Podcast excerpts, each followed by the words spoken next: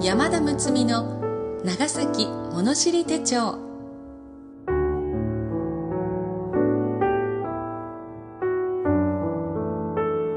この配信は NOC 長崎卸センターメンバー扇成功株式会社のご協賛により NOC 長崎卸センター NOCS 長崎卸センターサービスがお届けいたします。この番組は郷土史家として著名であった故長島昭一氏により昭和の時代 NBC 長崎放送で延べ1万回にわたりラジオ番組として放送された内容を同社が編集発刊した長崎物知り手帳全3巻をテキストとし故長島氏のご遺族および NBC 長崎放送の許諾をいただき今年春のシリーズに続き前回の15話に加えてさらに10話を続編として各週のペースで追加配信してまいります。また適宜番外編を配信する計画です。今回は第21話上野彦馬の巻をお送りします。読み手は歌の種でありたい。歌種の山田睦美です。しばらくの間お付き合いください。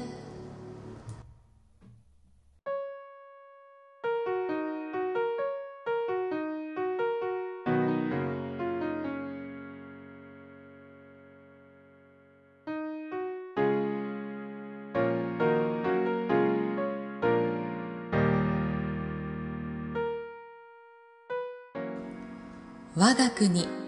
写真術の開祖上野彦馬上野家は遠く足利市から出たというが上野山本川村などを名乗った者も出ている。山本寂元寂林寂髄などはいずれも北州画を良くし我が国の美術史の上でも得意な存在である。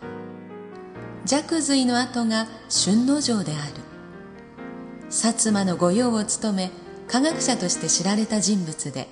鋳金鍛金薬剤ガラス時計その他初期械鉄砲類の輸入もし製造もした。さらにサラサ染めにも関心を持ち長崎サラサ中島サラサを創生した。長崎銀屋町に住んだが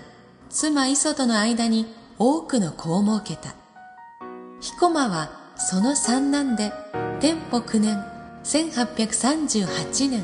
8月27日に誕生した。春之丞は天保12年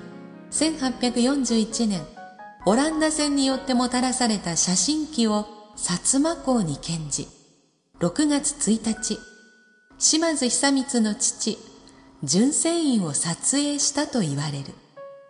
今日6月1日の写真の日はそれを記念して定められたもの。ちなみに天保12年には長崎にオランダ船は入港していない。春之丞が果たして6月1日に写真撮影を行ったかどうかそれは知らない。しかし天保12年に薩摩港に写真機を献じたとすればフランス人ダゲールが銀盤法を発明して2年目であり早くも銀盤法の写真機がオランダ人によって長崎に輸入されたことになる。ここで原文では長島昭一さんの注訳が入っています。写真研究家金丸重根氏は津都に店舗12年説の誤りであることを指摘され春之丞の覚書によって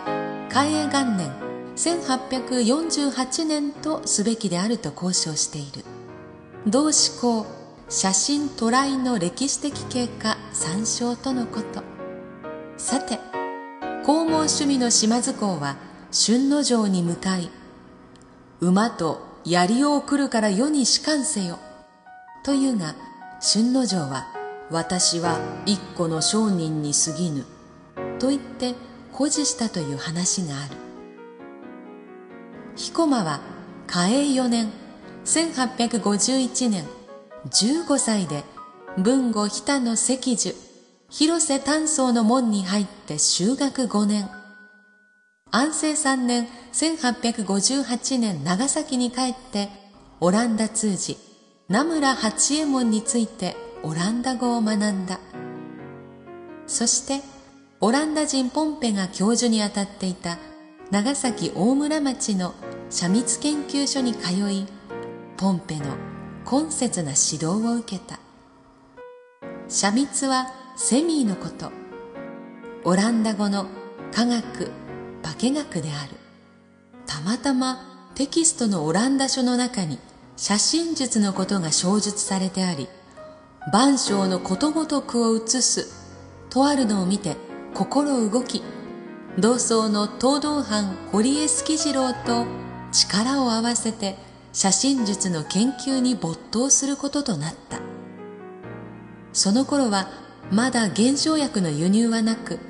その創造には並々ならぬ苦心を要した。ポンペは種板に塗るべき液は第一にアルコールと教えた。二人は焼酎を煎じてアルコールを得たがアルコールの他に硫酸生酸カリアンモニアなどを要すると教えられて六昼夜を費やして1ポンドの硫酸を苦心研究の末生産する。アンモニアと生酸カリはいずれも牛から得られると教えられ外国人居留地のある大浦の都牛場に行き牛骨と多量の牛の生き地を買い入れポンペの指導でその清掃に取り掛かる。生肉のついた牛肉の腐敗し始めた頃土の中から掘り出し釜に移して煎じこれからアンモニアを作り出すのだがその周期誠に耐え難くさすがの彦馬も並行したが目的追行のためには無我夢中。しかし近隣の者が騒ぎ出し果ては長崎奉行所に訴え出てその製造を中止させようとした。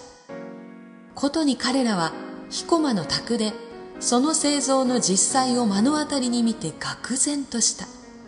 これから移設交換に流布して彦馬らは人肉と生き地をもって魔法の術を行おうとする者とあられもない噂が世間の町々に広まった。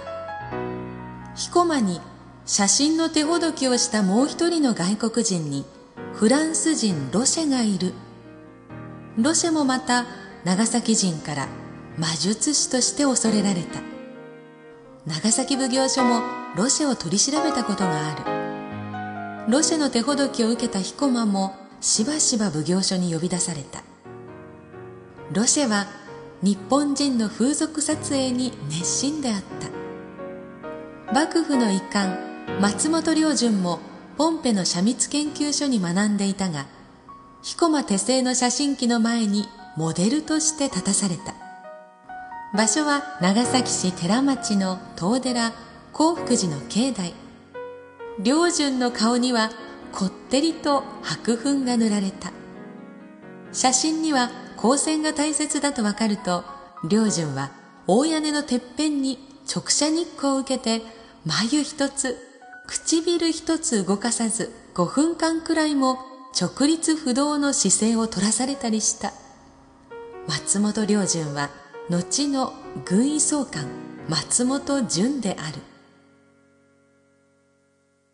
文久2年彦馬は営業写真誌となった。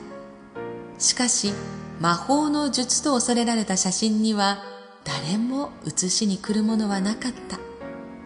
たまたま写しに来た3人のうち中央の一人が病のために亡くなったことがあった。写真恐怖症の人々はそれ見たことかと迷信に輪をかけて宣伝した。そのうち寿命を縮めるという写真に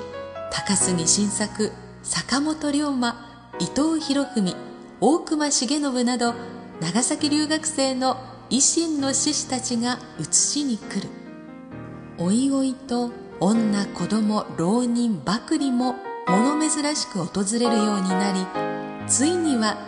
1日560名も押しかけて次第に写真への興味は高まった。文久2年の開業当時最初に入門したのは内田九一である。内田は目先の利く男で才能もあり彦間に劣らぬ技術者でもあった。時々外国人から材料を仕入れ彦間に高く売りつける。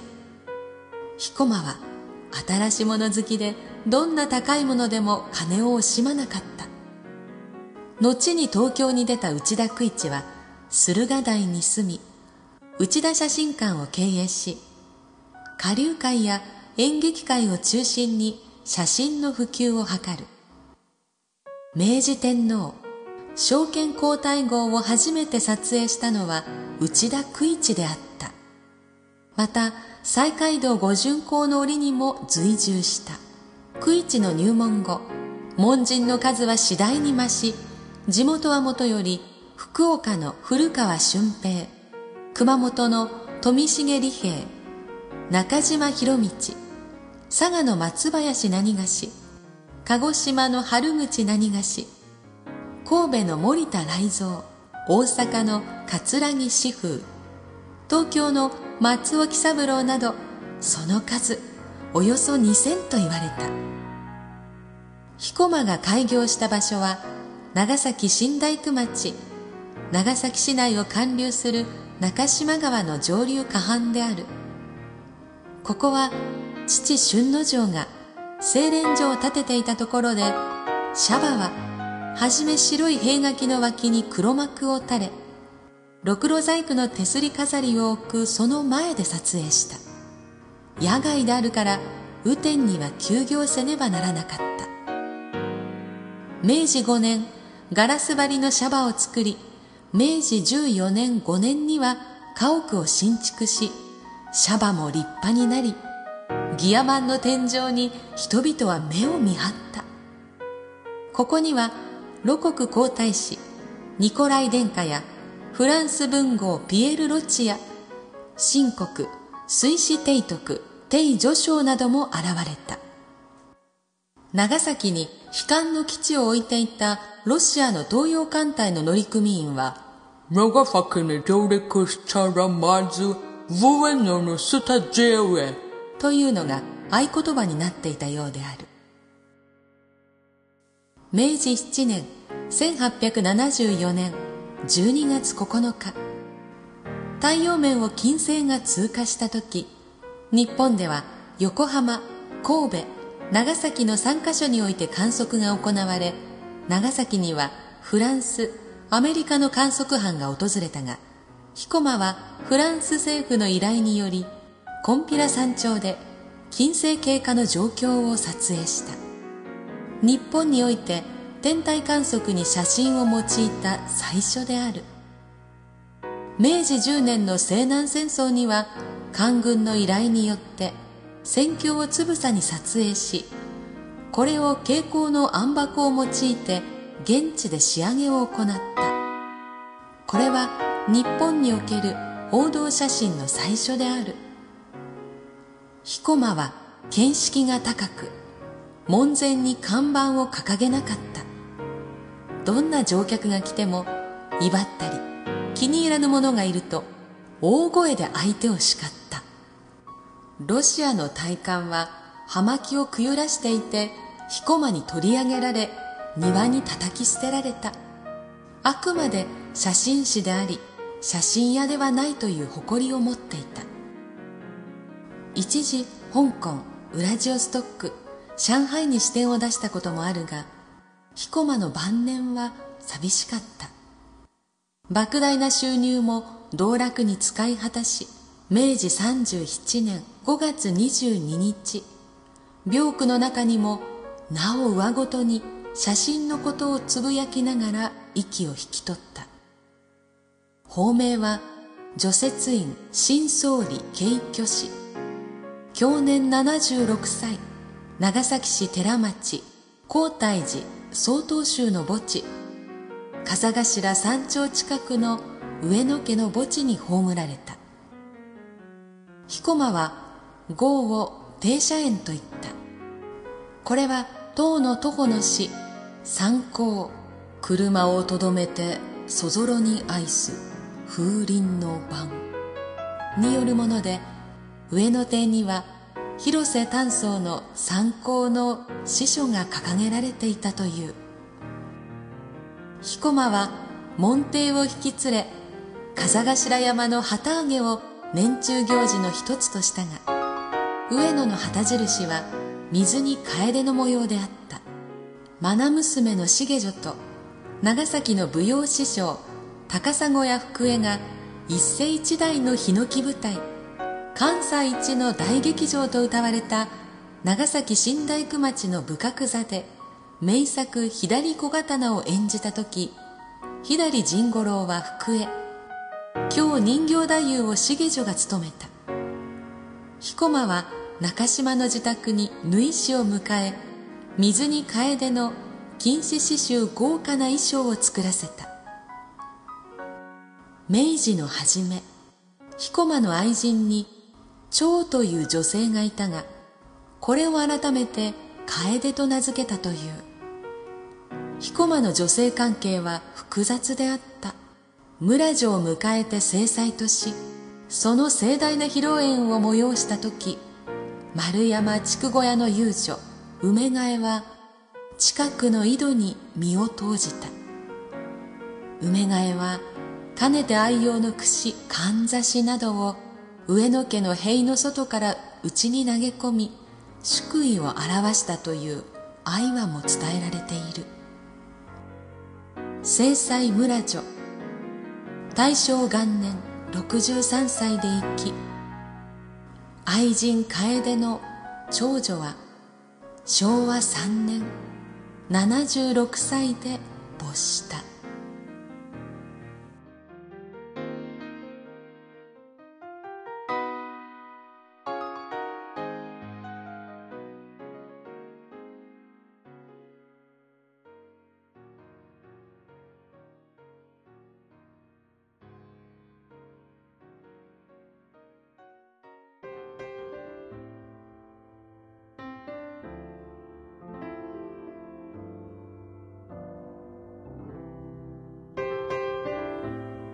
今回ご協賛の扇成功株式会社は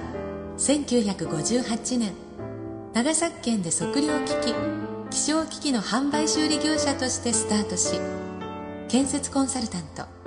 応援機器販売ソフト開発 GIS 関連業務など時代とともに積極的に事業を拡大され長年培ってこられたノウハウを結集した技術力を強みとされています。おくんちの時の奉納踊りの位置検索システムのおくんちナビ。ご利用になられましたか？ホームページで紹介されていますが多岐多方面にわたる当社のサービスメニューの多さに驚かれると思います。扇道則会長扇健二社長のもと長崎県の IT 関連トップ企業の一つとして日々技術革新に努めておられます。ホームページをご参照いただきトップ企業の息吹を感じていただければと思います。ホームページアドレス http コロンスラッシュスラッシュ www.ougis.co.jp へアクセスしてみてくださいよろしくお願いいたしますこの番組は長崎の郷土の歴史を思い起こしていただく趣旨で前回シリーズと今回を含め全25回にわたって NOC 長崎卸団地 NOCS 長崎卸センターサービスが配信を予定しております。なおこの番組についてのご意見ご感想は NOCS 長崎卸センターサービスまでお願いいたします。次回は第22話吉井勇の歌に長崎といえばまず目に浮かびくる古賀先生の「天の入り巻き」という一首があります。この古賀先生吉永小百合さん主演の映画「長崎ブラブラ節」では渡哲也さんが演じていらっしゃいました。長崎学の達人歌者風流の人古賀十次郎先生の巻です。長崎の方なら一度は耳にしたことのある著名な人物です。オランダ国王からも日蘭親善に寄与したとのことで名誉ある勲章を授与されました。かつて祖国の栄光を長崎出島で守り続けたあのカピタン豆腐と同じ勲章でした。古き良き時代の長崎の酸いも甘いも知り尽くした。もう再び登場することはないであろうそんな巨人のお話です。なお朗読本文には差別的または差別的と取られかねない部分を含むこともありますが著者には差別を助長する意図はなく内容が歴史的事象であることや著作された時期の状況やまた著者が個人であることを勘案し必要により原意を損なわない範囲で一部省略しできる限り原作のままを原則として朗読しております。ご理解ご了承いただきますようお願い申し上げます。私の子供の時代には郷土の偉人として上野彦馬さんのことは教えてもらったような記憶があります。ヨーロッパでも珍しい銀盤カメラを一目見てすっかり虜となって薬剤薬品を自ら作って写真術の押しも押されぬ第一人者。ご多分に漏れず晩年はいろいろと問題はあったようですが長崎出身の先達として長崎人の誇るところです。きっと好奇心の塊のような人で思い込んだら命がけ冷静に思うときっと変わった人でもあったんでしょうね。時代の転換点でもありましたし二百数十年の鎖国による技術革新の遅れを取り戻そうとそれぞれが自分の自分の努力が国のためになるのだとそんな使命感や義務感高揚感があったんでしょうか。自分の努力と国共同体が一体になれる幸福な時代だったんだろうなと思います。現在の状況を比べると羨ましい気分にもなります。中島川沿いのスタジオがあった辺りはすっかり当時と趣を変えてはいますがちょっと空気が濃い感じがしますよね。前も何かやってみろ。と背中を押される気分がします。そうやっぱり長崎なんです。それではまた次回までさようなら。うたた寝の山田睦美でした。